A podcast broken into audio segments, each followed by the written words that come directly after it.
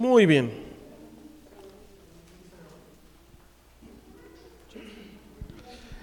¿Cuántos están listos para escuchar la palabra de Dios?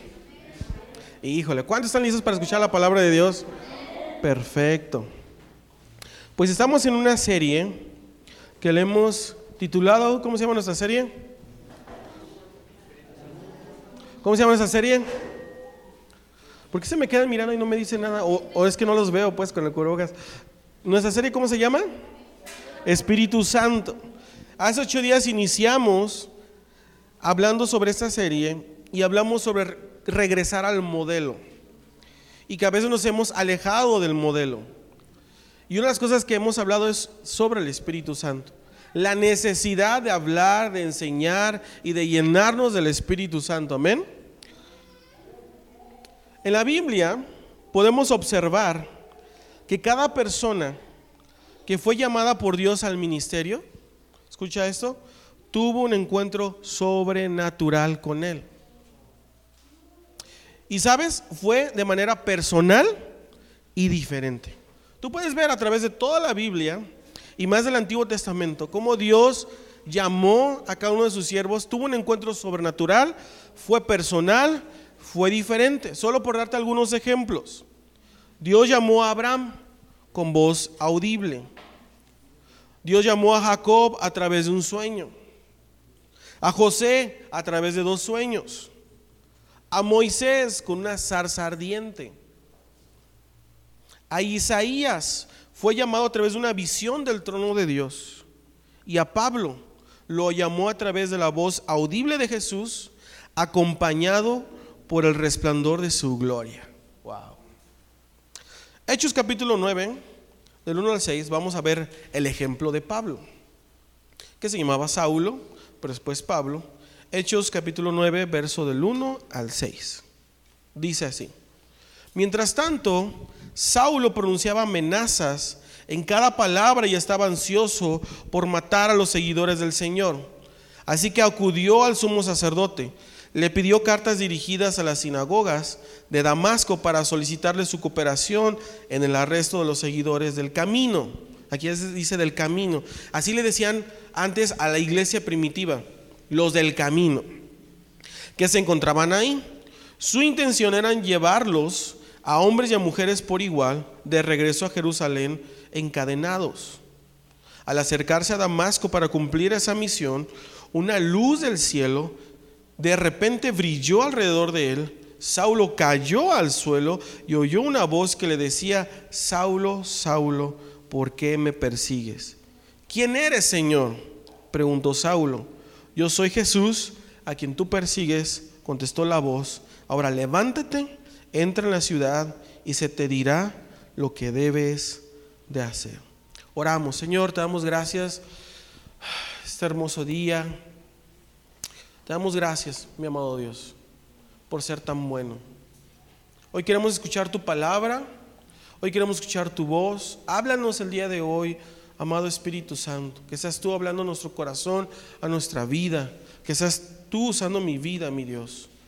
Gracias por este día que esta palabra dé mucho fruto y sobre todo sea de mucha bendición. En el nombre de Jesús. Amén. Amén. Para los que toman nota, el tema del día de hoy es un encuentro con el Espíritu Santo. Lo repito, un encuentro con el Espíritu Santo. ¿Cuántos anhelan un encuentro con el Espíritu Santo? Otra vez, ¿cuántos anhelan un encuentro con el Espíritu Santo? Todos los hombres y mujeres que fueron llamados por Dios tenían algo en común. Fíjate qué es lo que tenían en común. Que ellos impactaron sus generaciones, territorios, sociedades, incluso naciones. Lo que provocó tal impacto fue que ellos tuvieron un encuentro con el Espíritu Santo. Eso provocó ese impacto. Entonces, cuando tú tienes un encuentro con el Espíritu Santo, debes de impactar a los demás, debes de impactar a tu familia, a, tu alrededor. Y como vemos, cada hombre, Dios le da su propia experiencia y lo llama de manera personal y única. a fin de prepararnos para qué? Para soportar adversidad, persecución, rechazo y traición. Sabes, vivimos en tiempos difíciles donde hay tormenta, dificultad. ¿Quién no tiene problemas, no? ¿Quién no ha sufrido temores, ansiedad, preocupación, traiciones? Todos. Pero qué feo es vivirlos sin el Espíritu Santo con tus propias fuerzas. Por eso es tan importante tener encuentros con Dios para fortalecernos, para perseverar, para ser libres de temores incluso. Y cada encuentro con el Espíritu Santo o sobrenatural con Dios incluye esas tres cosas. Cambio, empoderamiento e impacto. Lo repito, cambio, empoderamiento e impacto. Tú no me puedes decir que has tenido un encuentro con Dios, un encuentro sobrenatural, un encuentro con el Espíritu Santo, si no ha habido o cambio, o impacto, o empoderamiento. Tiene que haber un cambio. Sí o sí tiene que haber un cambio. Tiene que haber o un impacto. A veces Dios, eh, he tenido encuentros con Dios, a veces no es un cambio, pero sí he sentido empoderamiento para, para lo que voy a hacer o para lo que se va a realizar. Pues puede ser empoderamiento, puede ser impacto, puede ser cambio, pero tiene que traer. Y Dios quiere que tengamos encuentros íntimos y escucha, continuos con Él. ¿Cuántos dicen amén? No algo esporádico o poco frecuente, porque uh, si te contara, pastor, cuando tuve un encuentro en el año 1800,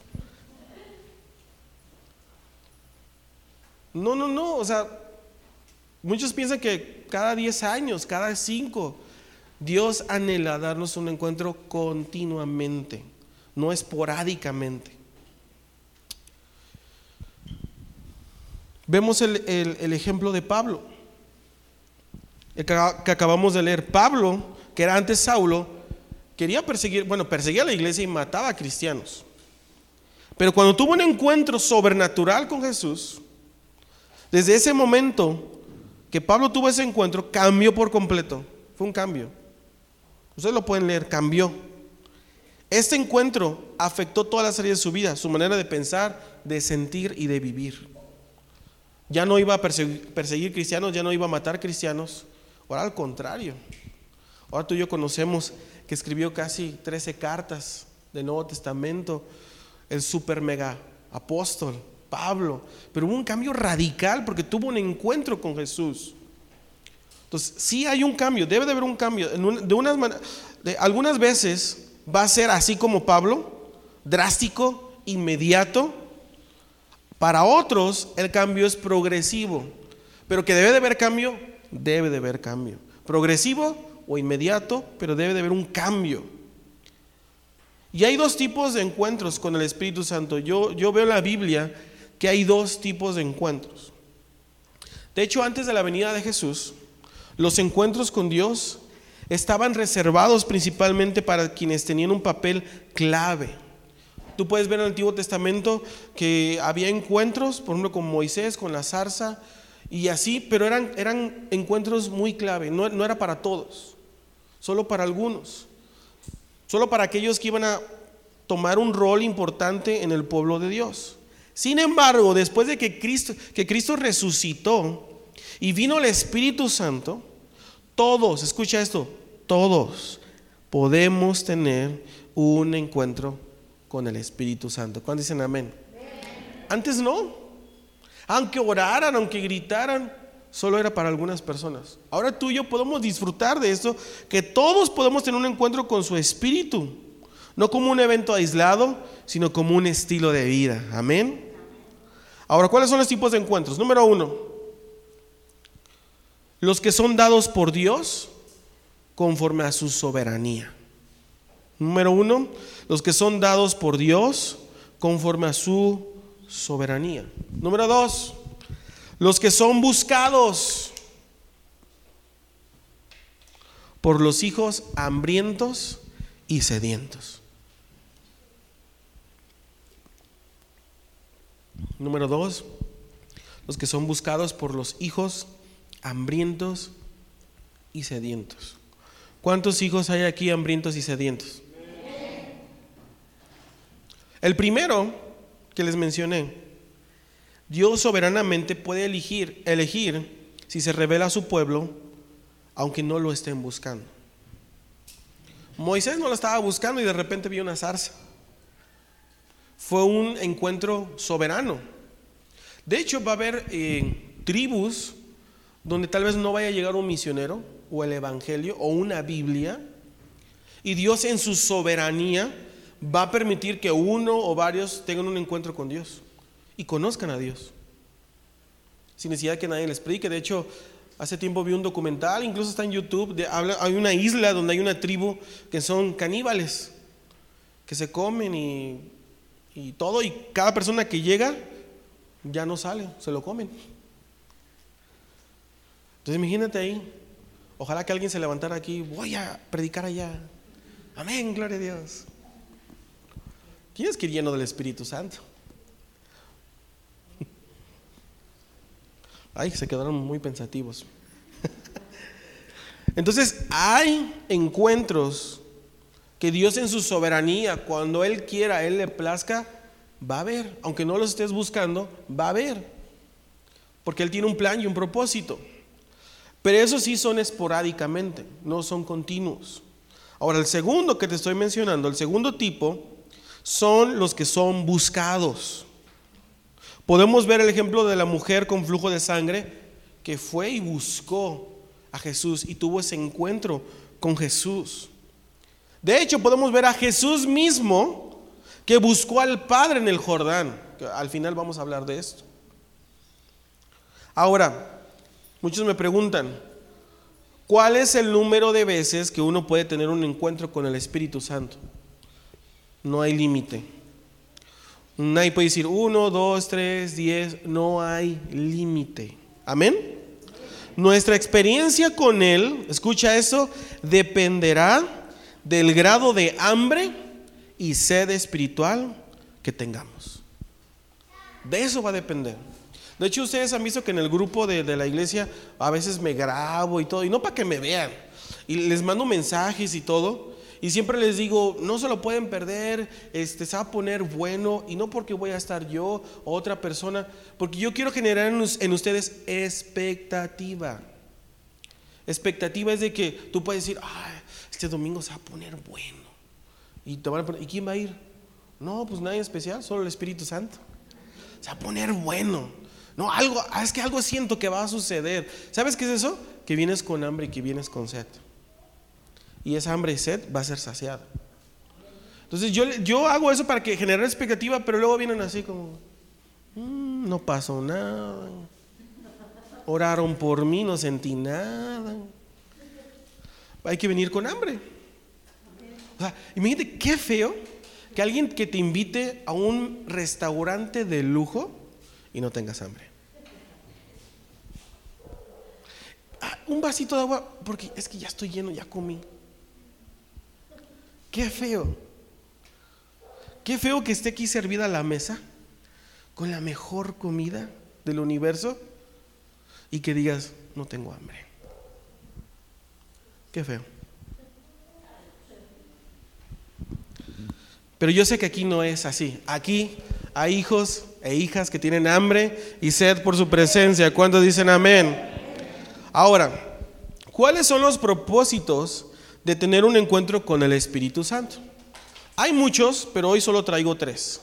¿Cuáles son los propósitos de tener un encuentro con el Espíritu Santo? Número uno, genera un profundo deseo por más de la presencia de Dios. Repito, genera un profundo deseo por más de la presencia de Dios.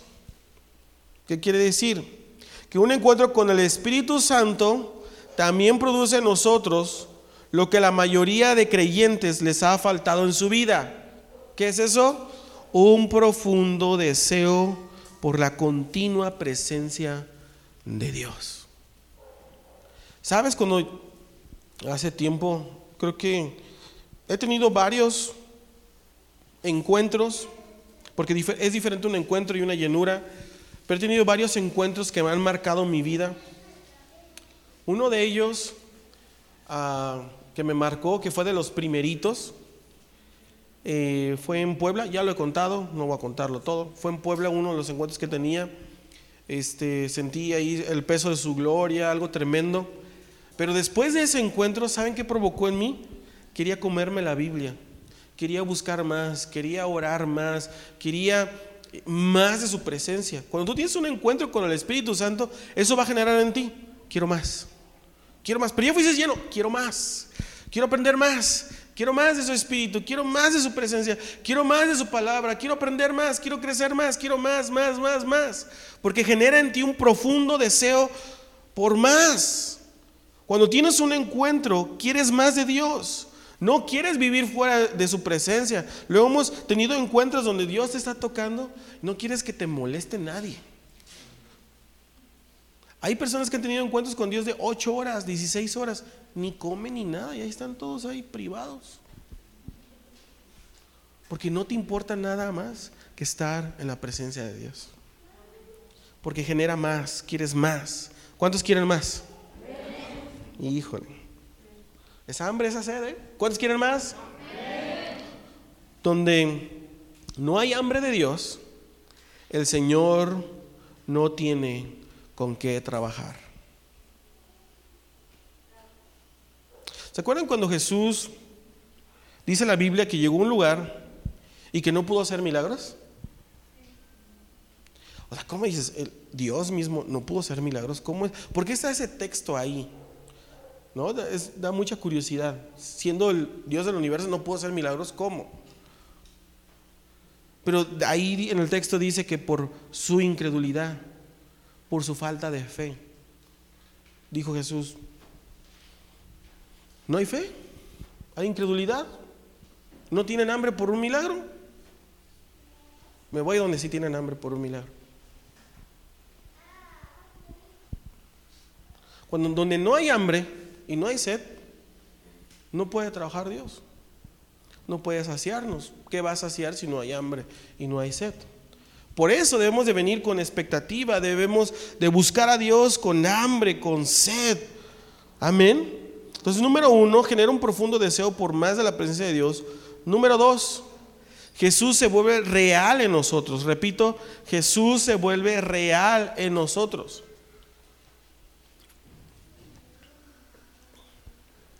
Dice la palabra de Dios que el Espíritu Santo nos revela a Cristo.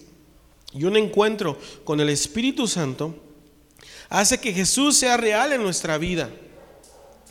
En los tiempos que vivimos, problemas, circunstancias, retos que enfrentamos día con día, tenemos que estar seguros que el Cristo resucitado es más real que todo y más real que todos. Ahorita quiero decirte algunas declaraciones y espero que digas amén. Escucha esto, Él es más real que la enfermedad. Él es más real que la opresión. Él es más real que la depresión. Él es más real que los problemas financieros. Él es más real que las traiciones. Y decimos amén y como que lo creemos. Pero ¿por qué nos estamos tronando los dedos cuando no hay dinero? ¿Qué es más real en ese momento en tu vida?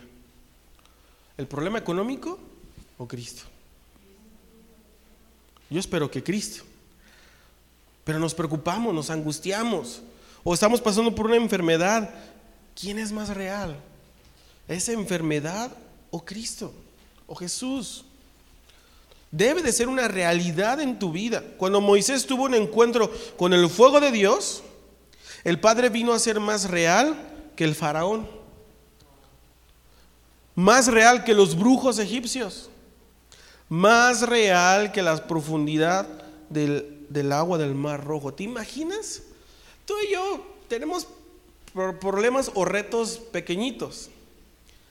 Pero a ver, imagínate un reto como el de Moisés, que llegas al mar rojo y que Dios dice, yo voy a abrir el mar y tienes aquí la iglesia y después los enemigos que nos quieren matar. Ahí tiene que ser muy real Dios en tu vida. ¿Te imaginas ese milagrazo? Pues Dios fue muy real en la vida de Moisés. La pregunta es, ¿Qué tan real es Jesús en tu vida? ¿Qué tan real es Jesús en tu vida? Juan 14, 17, mira lo que dice. El Espíritu de verdad, se refiere al Espíritu Santo, al cual el mundo no puede recibir porque no le ve ni le conoce, pero vosotros le conocéis porque mora en vosotros y estará en vosotros. La palabra de Dios dice que el Espíritu Santo es el Espíritu de verdad. ¿Qué quiere decir? Que el Espíritu Santo nos revela que la palabra de Dios es verdadera. El Espíritu Santo nos revela que Jesucristo es real. El Espíritu Santo nos revela que su sangre redentora es real. Es real. Es real. Jesús es real en tu vida. Si no, necesitas un encuentro con el Espíritu Santo. Número tres. Transforma nuestro corazón. transforma nuestro corazón.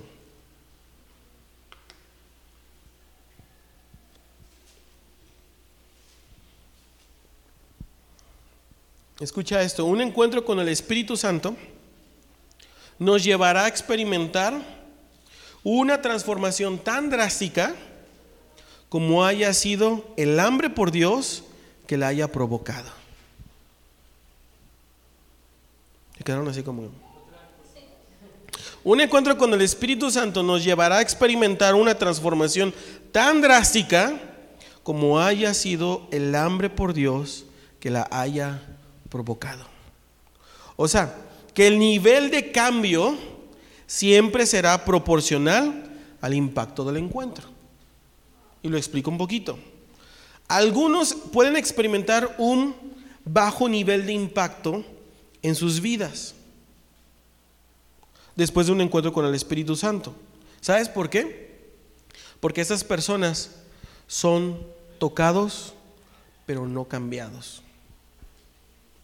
Hay personas que han experimentado cuando hay un mover o la presencia de Dios se siente y sienten bonito y lloran y todo, pero no hubo una transformación porque solo fue tocado, solo fue tocada.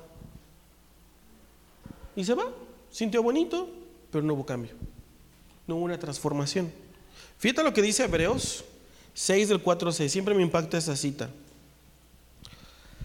Porque es imposible que los que una vez fueron iluminados y gustaron del don celestial y fueron hechos partícipes del Espíritu Santo y asimismo gustaron de la buena palabra de Dios y los poderes del siglo venidero.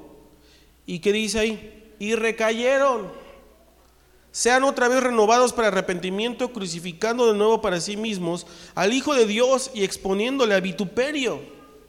Aquí dice que había hombres y mujeres que recayeron.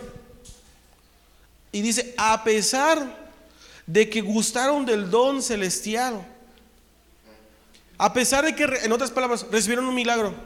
Hay personas que han recibido un milagro de Dios y regresaron al mundo porque fueron tocados, no transformados. Hay personas que han disfrutado de una buena palabra de Dios y viven muy mal en su familia porque han sido tocados, no transformados. Aquí dice, gustaron del don celestial, participaron del Espíritu Santo, escucharon una buena palabra, pero recayeron porque fueron tocados, pero no transformados. Te doy algunos ejemplos. Judas, Judas Iscariote. Judas estuvo con Jesús. Estuvo expuesto a la presencia y el poder de Dios. Pero nunca permitió que esos encuentros produjeran real transformación. Así es. Puedes venir a la iglesia, puedes escuchar una buena palabra, puedes hasta recibir un milagro pero puede que no haya transformación en tu vida. Solo tocado.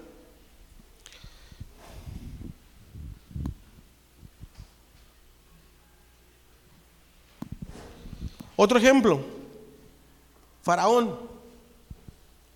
El faraón cuando estuvo Moisés. El faraón que tenía como esclavos al pueblo de Israel fue tocado también por las demostraciones de poder de Dios. De hecho, fue tocado al grado que, mira lo que dijo eh, en Éxodo 10, del 16 al 17. Obvio, ahorita no lo voy a poner, pero se los leo. El faraón mandó a llamar a Moisés y a Aarón de inmediato. He pecado contra el Señor, su Dios, y contra ustedes, les confesó. Fíjate lo que dice el 17. Perdonen mi pecado una vez más y rueguen al Señor su Dios para que se aleje de mí. Bueno, hasta parece un real arrepentimiento. Dice, perdónenme, que Dios, que Dios me perdone. Me arrepiento de mi pecado, por favor. Díganle a su Dios que me perdone. Pero Faraón fue tocado, no transformado. Porque apenas, apenitas que le libra de una plaga, su corazón se volvía, se volvía a endurecer. Y si iba al pueblo y dice, no se van a ningún lado. Dice mi mamá que siempre no. y endurecía su corazón nuevamente, porque fue tocado, no transformado. Ahora, un ejemplo contrario. En la Biblia se habla del profeta Isaías, dice que él tuvo una visión del trono de Dios. Imagínate que tú y yo tuviéramos una visión del trono de Dios. Isaías tuvo esa visión del trono de Dios. Pero en él sí provocó una transformación. Fíjate, vamos a, leer, vamos a leer, acompáñame en tu Biblia, Isaías. O no sé si mi esposa me puede ayudar a poner la cita. Isaías, o tú, ok, Pili va a ponerla. Isaías 6, del 5 al 7, para que lo vean todos.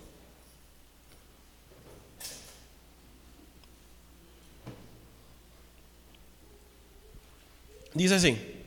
Entonces dije, está hablando de Isaías, todo se ha acabado para mí.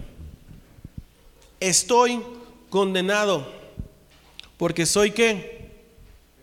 Un pecador.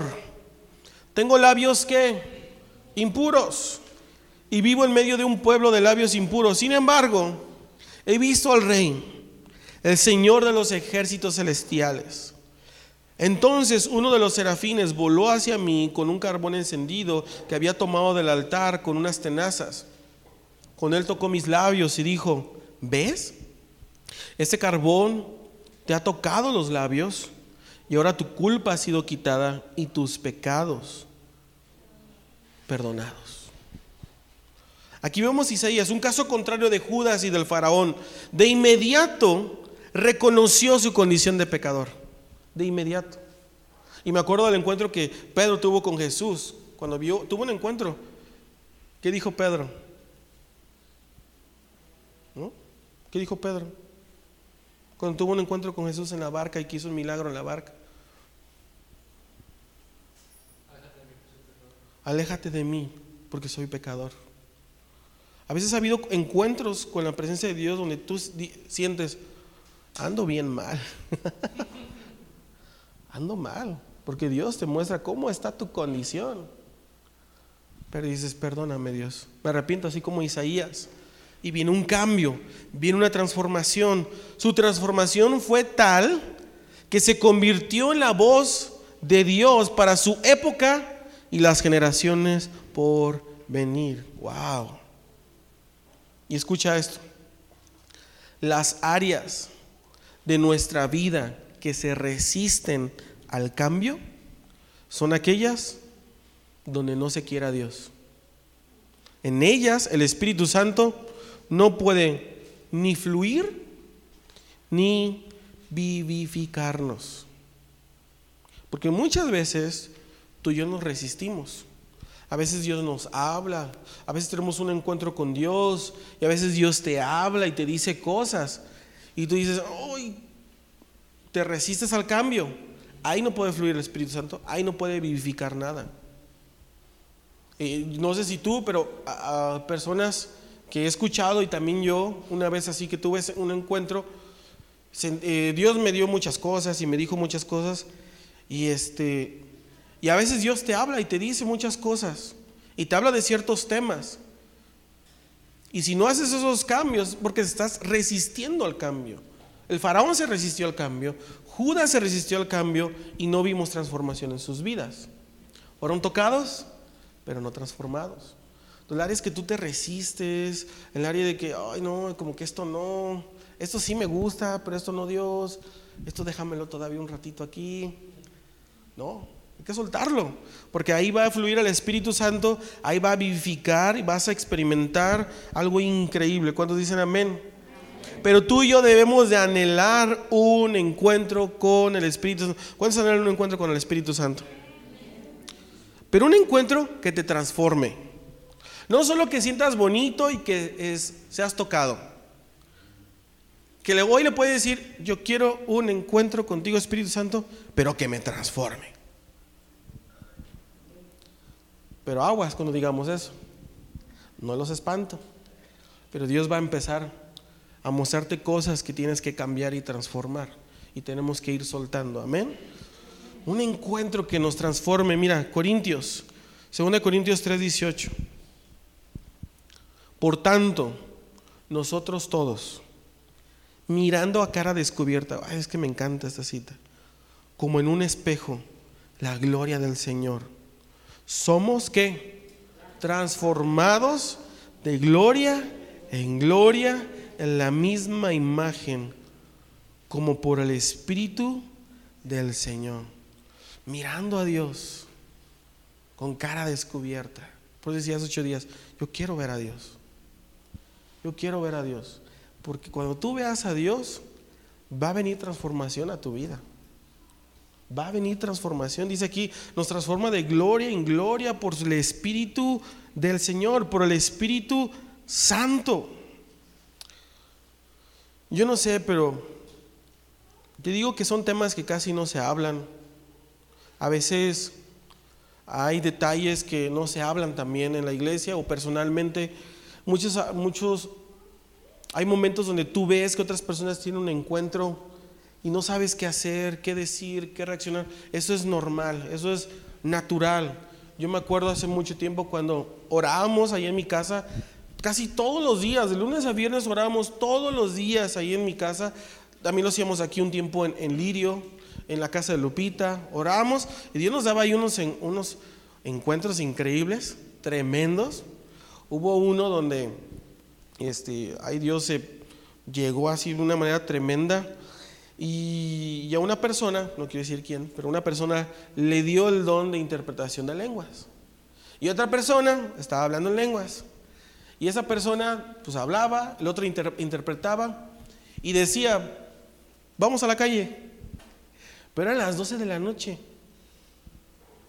Porque les digo, pasábamos ahí tiempos en la presencia de Dios, tirados unos, otros ahí llorando, otros en el baño, limpiándose los mocos.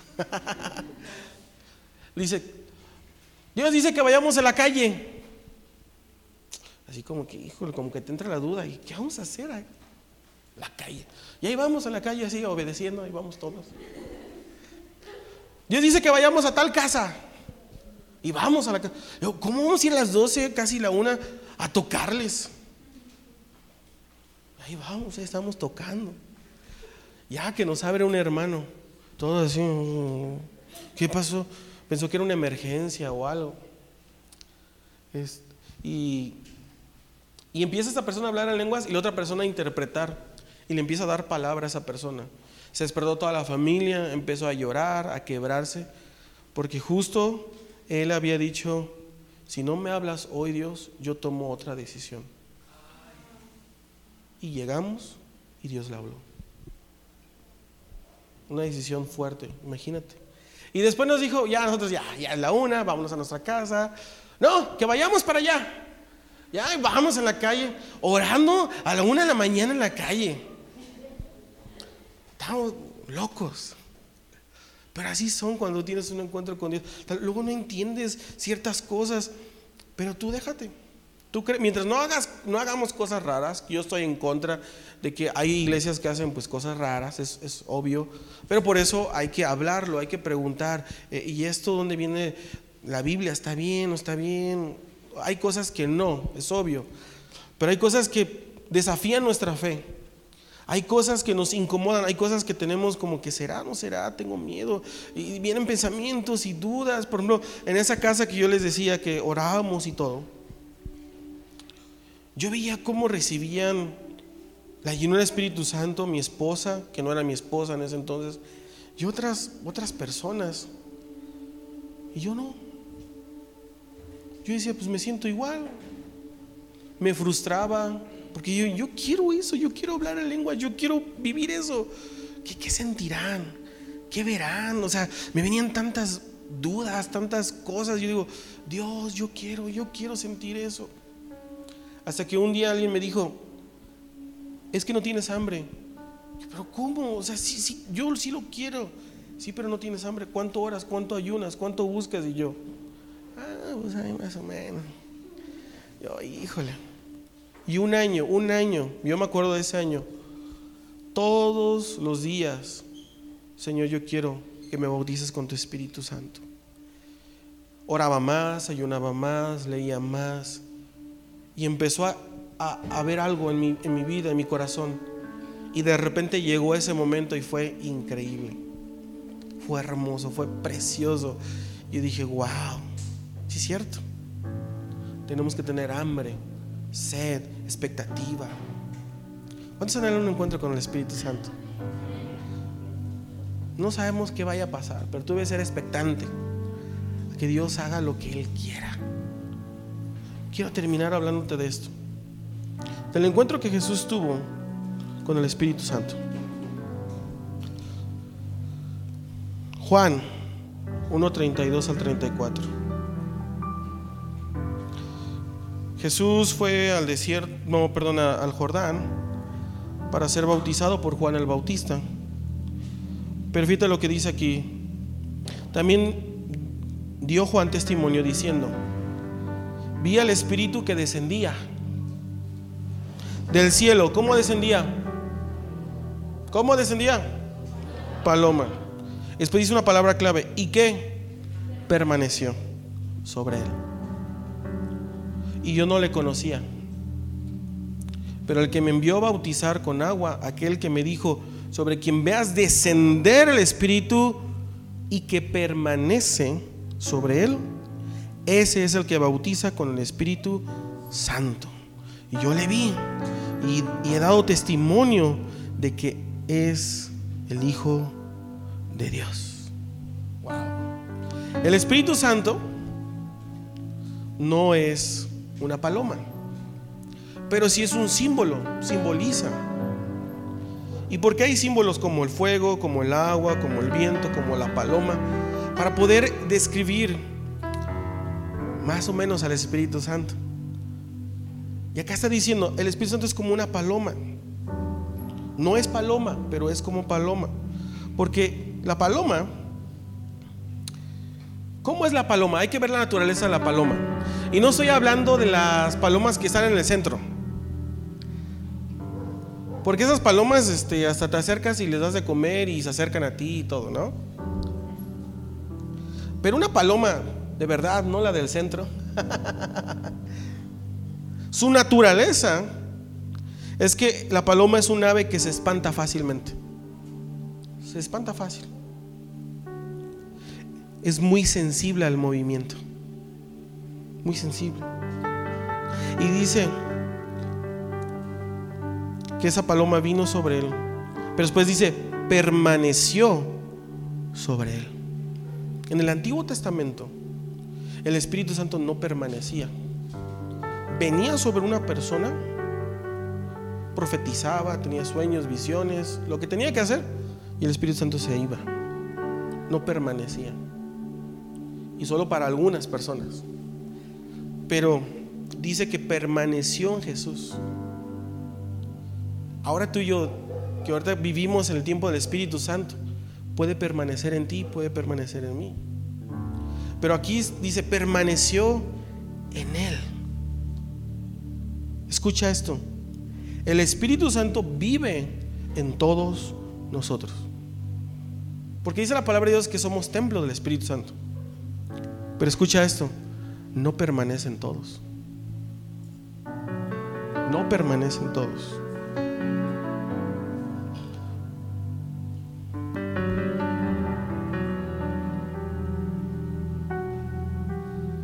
El Espíritu Santo es como una paloma.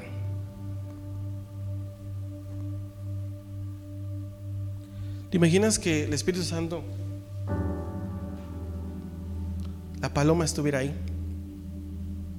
Esa paloma. ¿Qué dijimos? Que la paloma se espanta fácilmente, ¿no? Sensible al movimiento.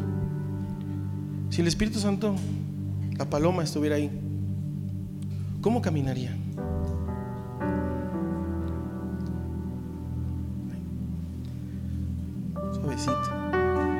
Yo cuidaría cada paso que estoy dando para no espantarlo. ¿Cómo caminaría en mi vida para que Él permanezca? ¿Cómo cuidaría a lo que yo más valoro y amo, que es esta hermosa paloma, el Espíritu Santo? ¿Cómo sería? ¿Sabes? En las personas que permanece el Espíritu Santo, son las personas que, e-, eso se llama en la Biblia unción. Como decía, no, en todos está el Espíritu Santo, pero no todos en todos permanece y no todos son ungidos. Porque una persona que permanece el Espíritu Santo es una persona ungida, pero cuida sus pasos en su vida, vive en santidad, trata de no ofender al Espíritu Santo, de no contristarlo, de no apagarlo, y va caminando ahí, y cuidando que no se vaya, porque se puede ir. Un mal paso, se va la paloma puede volver a regresar, pero cuesta mucho. Así que, ¿por qué hoy no anhelas un encuentro con su espíritu?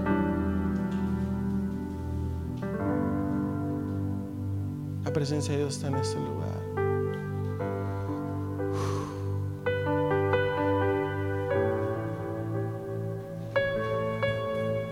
Recuerda, los hambrientos, los sedientos. No sé qué tienes que hacer.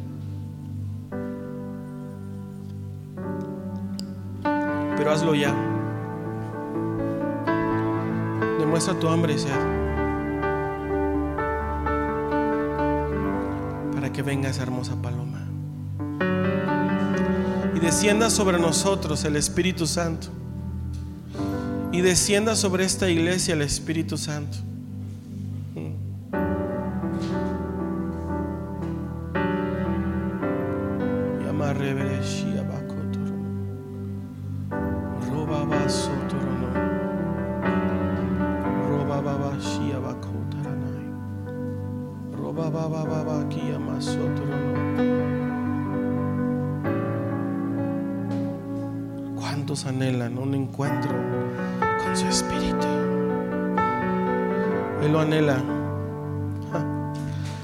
Desea más que tú y yo.